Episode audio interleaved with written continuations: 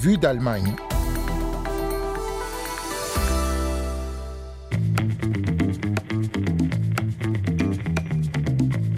La BPB, l'Agence fédérale pour l'éducation civique, a soufflé ses 70 bougies. Dans ce numéro de Vue d'Allemagne, retour sur cette institution chargée de promouvoir la démocratie.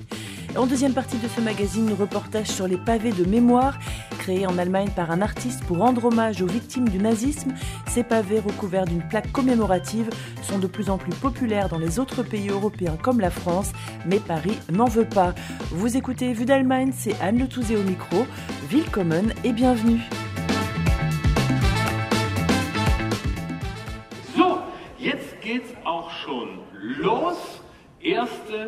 Et voilà, c'est parti.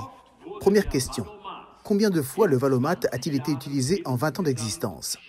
Réponse A, 2 millions. B, 50 millions. C, 110 millions.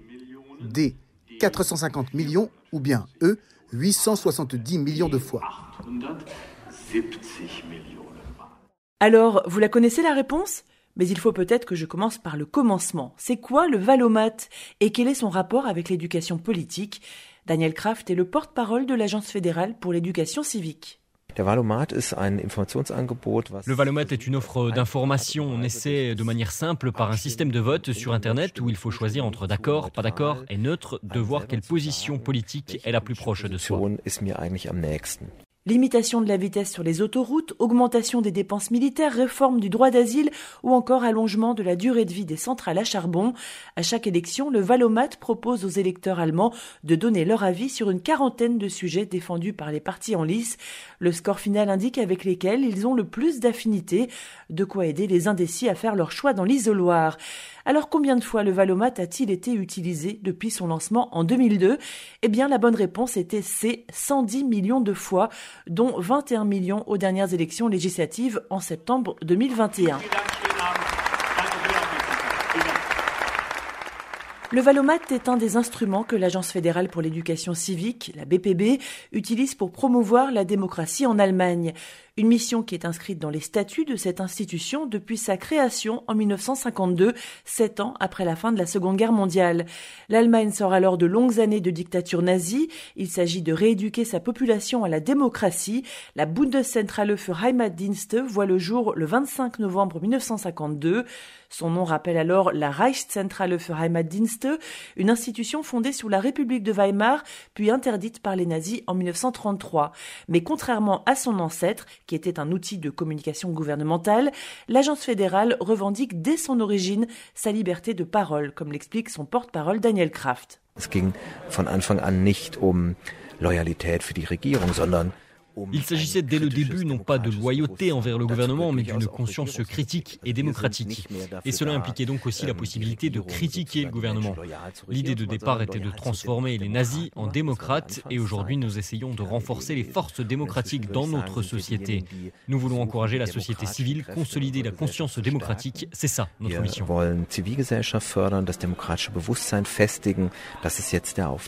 En cette décennie, la BPB a accompagné tous les bouleversements démocratiques et sociaux de son temps avec des publications, du matériel pédagogique pour les enseignants, des débats ou encore des voyages d'études.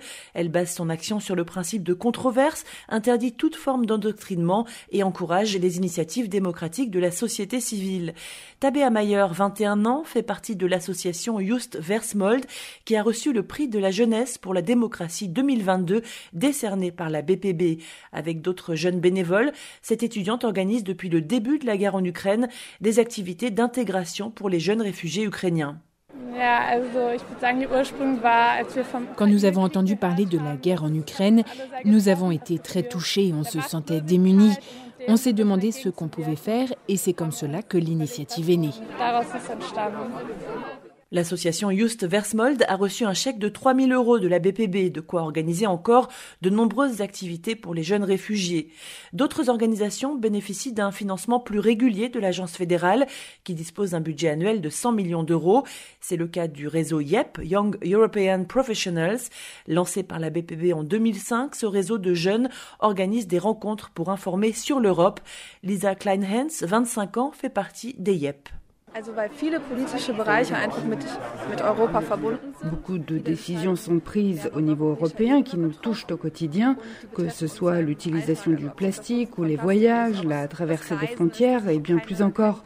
C'est important d'être conscient de ces privilèges et aussi de suivre ce qui est décidé pour savoir ce qui me concerne, ce qui nous concerne tous. Voilà.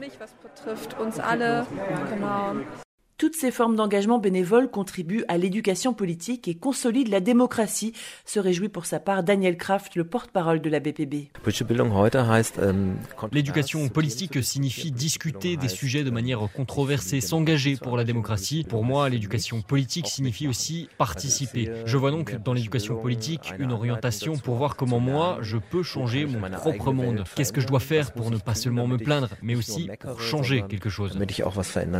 Le 25 novembre 2022, la BPB a fêté son anniversaire à Bonn dans les anciens locaux du Parlement allemand, un anniversaire auquel tous les citoyens étaient conviés sans distinction.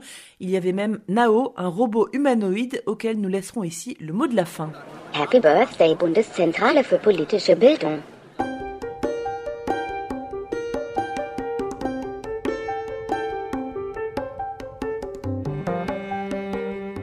d'Allemagne, deuxième partie. Avez-vous déjà entendu parler ou même vu des Stolpersteine, littéralement des pierres sur lesquelles on trébuche Ce sont des pavés de béton ou de métal de 10 cm de côté enfoncés dans le sol.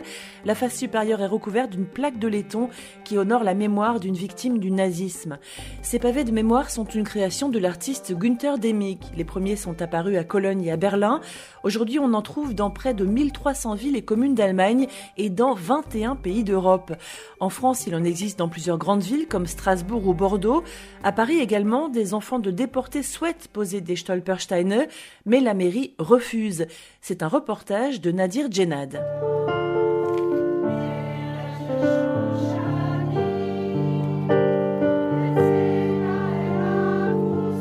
Ce chant hébreu est interprété par la chorale de la ville d'Evron en Mayenne, située à plus de 250 km de Paris à l'occasion de la pose de deux pavés de mémoire en hommage à Ershkares et Levi Stockman, deux Français de confession juive qui ont vécu à Évron en 1941.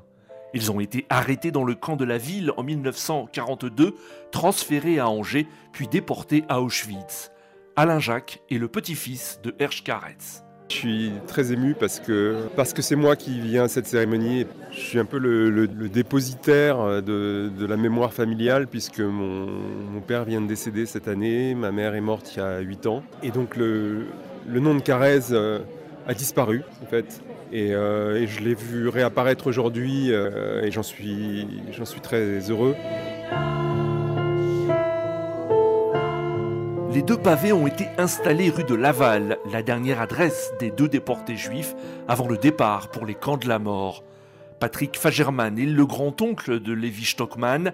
Il a fait le déplacement avec sa femme et son cousin, qui vit en Grande-Bretagne. J'ai pas connu cet oncle et on, m'en parlait pas beaucoup dans ma famille. J'ai découvert son histoire, euh, à travers lui l'histoire euh, des Juifs qui se sont réfugiés en 1940 en Mayenne, venant de Paris. La mairie d'Evron souhaitait commémorer les 80 ans de la déportation et l'extermination des Juifs et de toutes les victimes du nazisme. Le maire de la ville, Joël Balandreau, explique qu'il fallait convaincre les habitants de la nécessité d'installer ces pavés de mémoire. Chez nous, il y a deux juifs qui ont été euh, déportés, c'est tout. Et donc il faut le dire et il faut le, commémorer. Et je pense qu'il faut avoir ce courage-là, euh, quitte, euh, quitte, à se prendre les remarques. Moi, ma position, c'est que voilà, un moment il faut assumer ce qui s'est passé. Il faut une certaine volonté, c'est clair. Selon l'association Stolperstein en France, plus de 250 pavés de mémoire ont été installés sur le territoire français.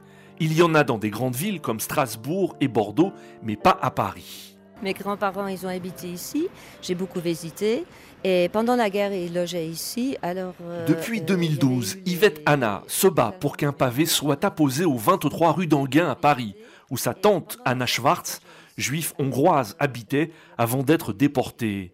Yvette Anna est néerlandaise et vit à Amsterdam. Elle a déjà en sa possession un pavé au nom de sa tante et elle tente de convaincre la mairie de Paris en vain. Nous avons posé des demandes à la municipalité de Paris et on a été refusé pour diverses raisons. Par exemple, qu'on a dit euh, non, c'est pas applicable pour la situation française, mais qu'est-ce que ça veut dire, euh, pourquoi pas à Paris, pourquoi dans les autres villes? Euh, et puis, il y a déjà assez de monuments. Je suis déçue et surpris aussi parce que comme je vois comment ça se passe à Amsterdam, je ne comprends pas pourquoi ça ne marche pas comme ça à Paris. Mais apparemment, euh, il y a des forces qui jouent un rôle que nous ne connaissons pas. Christophe Vorley est le président de l'association Stolperstein en France. Il se bat depuis de longues années également pour que des pavés de mémoire soient posés à Paris. On nous dit que euh, ce n'est pas adapté à, la mémoire à Paris, le fait euh, que ce soit posé au sol, mais on sait bien qu'il y a euh, des pavés déjà posés au sol pour des victimes. Sur le parvis de l'Arc de Triomphe, on marche allègrement sur des grandes plaques à la mémoire de nos anciens combattants, et ça ne dérange personne. Donc on est un peu dubitatif par rapport à, cette réponse. La mairie de Paris est contre ce mode de commémoration. Laurence Patrice, adjointe à la maire de Paris, chargée de la mémoire et du monde combattant. Ce type d'objet mémoriel n'est pas adapté déjà à notre contexte urbain euh, parisien. Nous avons entamé depuis euh, de nombreuses années, sous l'impulsion de la maire de Paris, Anne Hidalgo, un travail euh, d'hommage et de transmission de la mémoire des Parisiens juifs assassinés dans les camps. À Paris, il y a le mur des noms du mémorial de la Shoah qui rend hommage à chacun et à chacune des hommes et des femmes juifs déportés. De la même façon, nous avons travaillé depuis plus de 20 ans à faire en sorte que le nom des enfants juifs déportés soit inscrit dans chaque école élémentaire de la ville de Paris. D'après Laurence Patrice, la mairie de Paris a proposé aux familles de déportés qui veulent des pavés de mémoire qu'une procédure soit entamée pour qu'une plaque avec le nom des personnes décédées soit installée là où elles habitaient. Mais un premier pavé a été déposé à Paris en 2022 sur le domaine privé uniquement. Il s'agit du pavé à la mémoire de Victor Peraya, rescapé des camps de la mort et présent lors de la pause sur le seuil de la galerie Peraya, rue Dauphine à Paris. Selon l'association Stolperstein en France, des poses de pavés sont prévues en avril 2023 à Orsay en région parisienne et dans d'autres villes de province comme Lille, Roubaix et Saint-Malo. Nadir Djenad à Paris pour la Deutsche Welle. Et l'année 2023 devrait voir la pose du 100 millième pavé de mémoire en Allemagne dans les environs du mois de mai. Et c'est déjà la fin de Vue d'Allemagne. Merci à toutes et à tous d'avoir suivi ce magazine. Rendez-vous la semaine prochaine pour un nouveau numéro. D'ici là, portez-vous bien. Tchuss